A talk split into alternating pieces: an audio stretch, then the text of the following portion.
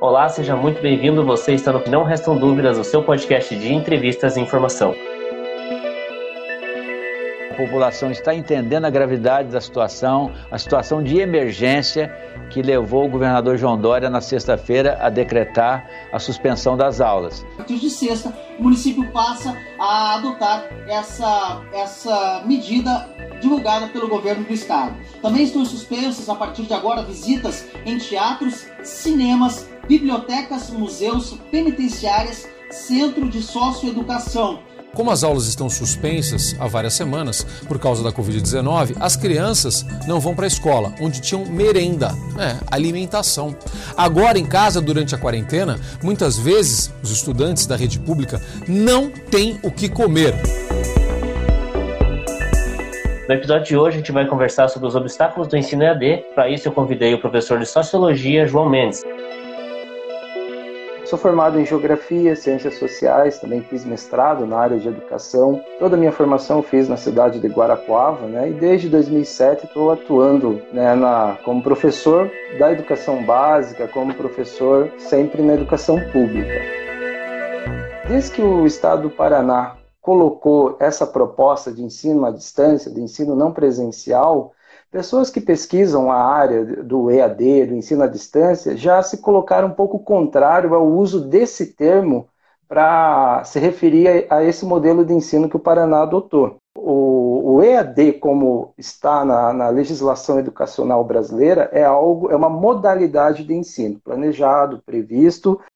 O que nós estamos fazendo não é isso. É algo emergencial. É algo que não estava previsto lá no início do ano. Ninguém que começou o terceiro ano agora do ensino médio, nono ano do ensino fundamental, estava prevendo que iria ter que né, assistir, é, acompanhar as aulas dessa forma. Né? Então, o, a terminologia, vamos dizer assim, correta para esse momento, tem recebido o nome de ensino remoto emergencial. O que, que caracteriza o ensino remoto? É algo que é criado de forma emergencial, de forma quase que improvisada, vamos dizer assim, porque não estava previsto. Eu achei muito interessante, porque eu, quando eu fui ler né, as modalidades de ensino, as formas de ensino, eu acabei lendo e falando, nossa, eu sei o que é. Aí eu fui explicar na minha cabeça e falei, nossa, eu não sei o que é. Eu não sei o que é uma modalidade de ensino híbrido, uma modalidade de ensino EAD, porque parece que é algo muito simples, né? mas não é algo tão simples quanto que acredita ser. O que tem de comum é, é o elemento do não presencial. É algo uhum. que tem em comum em todas elas. Mas tem diferenças quanto à forma de atuação. Né? O prof... Tem uma atuação diferente quanto ao professor e uhum. algumas exigências. Quando a gente fala em opção, a gente fala que nós temos diferentes possibilidades de escolha. Então, não existiu diferentes não existiram diferentes possibilidades de escolha. Foi nos colocado uma única opção. E essa única opção não foi construída em diálogo com escola, com comunidade né, escolar em geral, com um grupo de professores, com gestores, com participação de alunos, não. Naquelas duas semanas que foi falado que nós estaríamos de antecipação das férias do recesso escolar de julho, estava sendo formulado não sei de que maneira, lá pelo, pela Secretaria de Estado de Educação, esse modelo que foi implementado. Tem aquele grupo que diz que não, que, que a gente tem que seguir o que a Secretaria de Educação está colocando, que é o ensino via TV, via Classroom, via atividades impressas, e é o que nós temos. Tem um, um, outro grupo que trata a questão da seguinte forma: ó, a gente tem que continuar com o ensino remoto, mas precisamos fazer uma reorganização. Talvez pensar em modelo de aula diferente, numa interação diferente com o aluno. Então, tentar reorganizar dentro do próprio sistema que já existe. E tem um terceiro grupo que vai dizer que não. Olha, a gente tem que trabalhar pela suspensão do calendário escolar porque esse grupo parte da, da, da, seguinte ideia, olha, o ensino remoto, ele, por ele se basear no uso da tecnologia e de uma série de outras características econômicos, sociais, ele aprofunda certas desigualdades sociais que já existem entre alunos na sociedade em geral, como por exemplo, para ter acesso à educação hoje você tem que ter acesso à tecnologia. Sim, e o, o, ensino EAD, ele é algo interessante no momento que a gente vive, que é um momento que a tecnologia está vindo para ficar, mas é um momento que foi implementado muito prematuro todo esse EAD. Teve uma, uma plane... um mau planejamento né, de tudo isso. Então, aliás, uhum. as questões de readequação dos próprios alunos é muito difícil, né? Os alunos não têm. É a primeira vez que eles estão passando por isso e acaba que não tem tanto, tanto suporte, não tutorial para eles de como tá tudo isso. É, tem outra questão em comum que passa por alunos, professores e gestão escolar, equipe pedagógica, que essa readequação a qual você está falando, para a gente estar tá se adaptando a um novo sistema, tem um acúmulo de trabalho como a gente nunca viu antes na educação, né? do ponto de vista do professor, hum. porque é, eu domine, a gente tinha o domínio sobre certas técnicas de dar ensino, ir lá, sala de aula, explicar, enfim. Agora, sobre o domínio tecnológico, essa linguagem da tecnologia, aprender a lidar com o sistema, e de repente vem questões que você não sabe da onde ali, você não sabe controlar, tudo isso é, trouxe uma série de questões, assim, do ponto de vista dos professores, é, que é a questão da saúde. É, muitos professores adoecendo ali, né, por vários problemas, e principalmente devido a essa mudança que acarretou em muito no aumento de trabalho. E sem falar, Irivelto, assim, pegando uma questão da sociologia, que a gente sempre entende a escola, na sociologia, como um espaço social, como um espaço de socialização, que é a ideia. Pergunta para um aluno, por que, que você vai à escola? O que, que você mais gosta da escola? Ele vai dizer, ah, eu gosto dos amigos, lanche, namorada, educação física, é, conversar, talvez um pouco do conteúdo, talvez um pouco de uma ou outra matéria. Agora, você pensa que tudo isso saiu, só ficou o conteúdo, só ficou a matéria matéria. Então, todo esse componente social que era ali a escola, que atuava para a socialização da pessoa, do indivíduo, saiu. Agora só ficou o conteúdo. O que era para muitos assim a coisa que ele menos talvez gostava lá quando ele ia a, a escola. Então é, é, é uma fase assim muito diferente para o aluno, para os professores ter que lidar com esse momento. É, é, porque ali, na verdade, é uma diferença muito grande, né? Antes o aluno e o professor tinham uma interação muito maior entre si, pessoalmente, nessa né, interação, e agora os professores estão disponibilizando os, o próprio WhatsApp pessoal dele. O tempo que ele tinha de lazer ali, ele está tendo para resolver, ajudar aluno, tudo isso acaba acarretando uma sobrecarga uhum. gigantesca, né, em ambas as partes. E você tocou num assunto interessante, interação, né? É, talvez na teoria pedagógica isso é chamado de mediação. Quanto melhor é essa interação, essa mediação, melhor é o aprendizado. Né? O professor faz a mediação mediação entre aluno e conteúdo, né? Aluno e ali os temas a qual ele trabalha. Daí vem a questão: como é possível fazer a mediação no sistema online? Por isso ele faz essa questão que na, na se tem essa, essa obrigatoriedade do professor estar ali no seu horário de aula. Talvez poucos alunos ali fazem essa interação. Mas é, é uma interação, assim, muito diferente do que está presente. Não, não funciona, eu diria, até agora. Então, sem essa interação, é difícil o aprendizado. Sem falar dos alunos que não têm acesso à internet. Como que eles fazem essa interação? Eles recebem uma folha impressa a única habilidade ali que é trabalhado com eles é a interpretação do texto. Então não tem interação, não tem mediação nenhuma. Aspecto importante que você falou. Então quando se fala lá que o ensino remoto talvez ele possa aumentar certas desigualdades e principalmente desigualdades no acesso à educação, é nisso que nós estamos falando. Uma pessoa que está recebendo atividade impressa porque não tem acesso à internet, ela sinceramente está tá sendo muito prejudicada em relação ao seu aprendizado. Paraná, quase 40% das pessoas não tem, dos domicílios não tem banda larga em casa. No Brasil é 50%. Paraná ainda tem um pouquinho a mais. Então,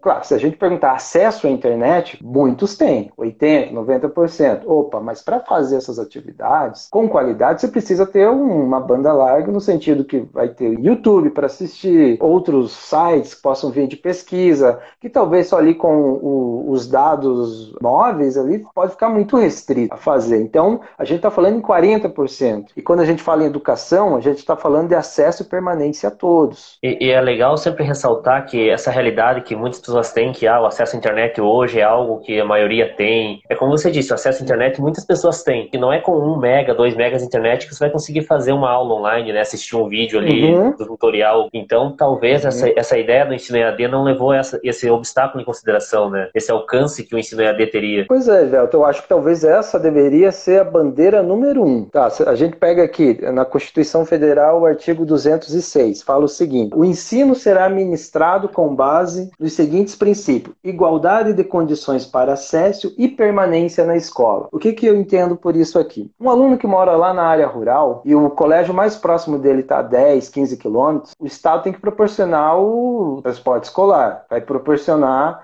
a uma merenda adequada às necessidades daquela pessoa, para garantir o acesso e a permanência dele na escola. E agora, como que acesso e permanência vai ser garantido nesse sistema que leva em consideração atividade online? Eu entendo que tem que, então, de alguma forma, universalizar o acesso à internet e o acesso a equipamentos tecnológicos. E até uma questão que você tocou na merenda, tem uma realidade em que existem pessoas que têm a merenda da escola como um único alimento ali, saudável. Então, quando você tira isso, por mais que as escolas estejam fazendo esse, isso de dar o alimento às, às famílias que necessitam, é, ainda não é algo palpável. Esse alimento que as crianças recebem uhum. não é o mesmo que elas irem à escola. Pois é, mais uma vez, escola é mais do que conteúdo, né? É socialização, é amizade, é aprende um monte de outras coisas fora do ambiente da sala e também, para muita gente, é o espaço de fazer a principal refeição do dia. Tem escola que, que trabalham muito bem essa questão, sempre fazem assim lanches mais elaborados, vamos dizer, porque sabem a realidade do grupo de alunos a qual né, eles estão recebendo. A gente sabe que continuou assim o programa né, ali da merenda e tem a distribuição né, da, da cesta básica. Eu tava vendo, teve, estado que cortou isso, eu tava vendo lá a situação do estado do Rio de Janeiro, cortou nem isso tinha, um absurdo. Já que a compra da merenda continuou e o alimento continua vindo, mas é, isso reforça aquela ideia que escola é mais do que conteúdo, né? Ele vai, escola é um espaço social mesmo, tem uma função social, somente num país tão desigual, um país que tem muitas carências para serem sanadas, resolvidas. E só voltando ao dado da internet, eu peguei um dado do, do Estadão sobre o, o preço uhum. para fazer esse acesso à internet em fazendas. Uhum. É, a instalação da antena para ter acesso acesso a essa internet custa mais de 5 mil reais. Então, para você só instalar essa antena custa mais de 5 mil reais e aí pagar por mês para ter acesso à internet. De 1 a 3 megas. Não precisa até nem a gente ir na fazenda. Tem bairros mais distantes que não tem acesso. Já soube aí de pessoas que, não, no bairro nenhuma empresa chega oferece banda larga até lá na rua onde eu moro. Né? Então, essa realidade existe mesmo. Tem essa realidade mesmo da questão rural. Né? Não, não, não me ative muito a essa questão, mas imagina a dificuldade que deva ser. E aí tem uma dificuldade que eu acho que encarece mais, é que as residências estão distantes. Sei, aqui né, na cidade a gente, né, numa rua eu tenho 10 casas, então pode ter um número de pessoas que assinam. Agora, numa área rural tem, né, tem uma propriedade, a outra, né, tal, tal distante, então talvez isso não tenha interesse também né, do setor privado, do setor público, talvez em levar até esses lugares. Foi citado no início, a qualidade do ensino ela, ela acaba sendo a mesma, ela acaba se perdendo. Quem responderia melhor isso eram, são os alunos. Uhum. Mas eu colocaria você que nem está se levando em consideração o debate sobre qualidade. Eu acho que foi criado todo o modelo que existe aí no, no Paraná de EAD, eu digo no Brasil inteiro, porque segue, é, são muito próximos, muito parecidos o que os estados adotaram, mas o Paraná parece que foi o primeiro. Eu diria que o objetivo é garantir o ano letivo escolar, não é qualidade de ensino. Então, falar em qualidade nisso, eu, sinceramente, não consigo observar qualquer medida qualitativa. A medida que nós vemos é para naturalizar, para normalizar o calendário escolar, para não ficar aquela sensação, ah, foi um ano perdido, que não, nós vamos garantir a vocês, ó, oh, veja só, o calendário está normal, semana que vem tem recesso escolar, os feriados estão tendo, é, vai ter, não tem aula sábado e domingo. Então, o, o que foi apresentado, a meu meu ver, foi mais para dar essa sensação de normalização do calendário escolar, que não tem nem como colocar em debate o tema da qualidade nesse momento, nesse momento sobre o sistema EAD. Eu acho que não é isso que está sendo levado em consideração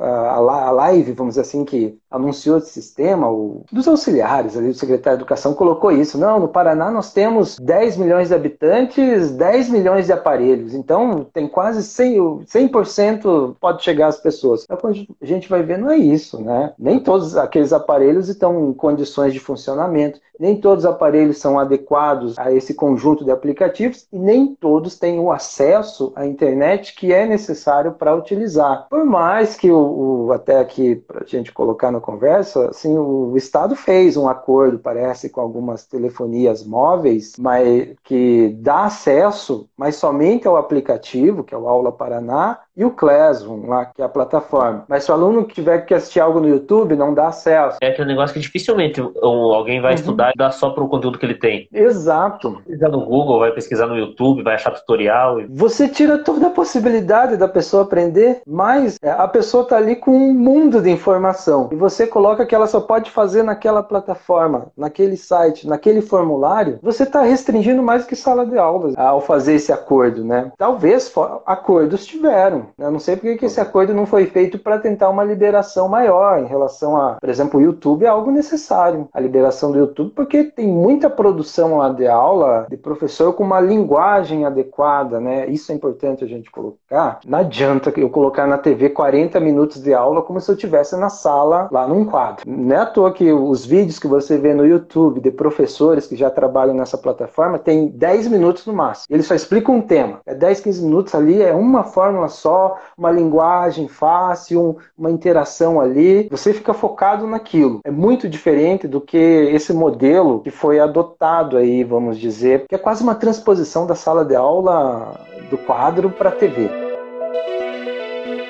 gosto muito do, do, formato podcast, então espero que daqui a pouco a gente comemore as dezenas e centenas e os milhares de ouvintes aí da, do podcast. Parabéns sempre pela forma de produção de conhecimento, que é uma coisa que a gente está presenciando bastante né, nesse momento e conhecimento com qualidade a gente sempre reverencia. Então, obrigado, Erivelto, por fazer parte desse momento aí. Eu que agradeço, muito obrigado. Não restam dúvidas, o seu podcast de entrevistas e informação.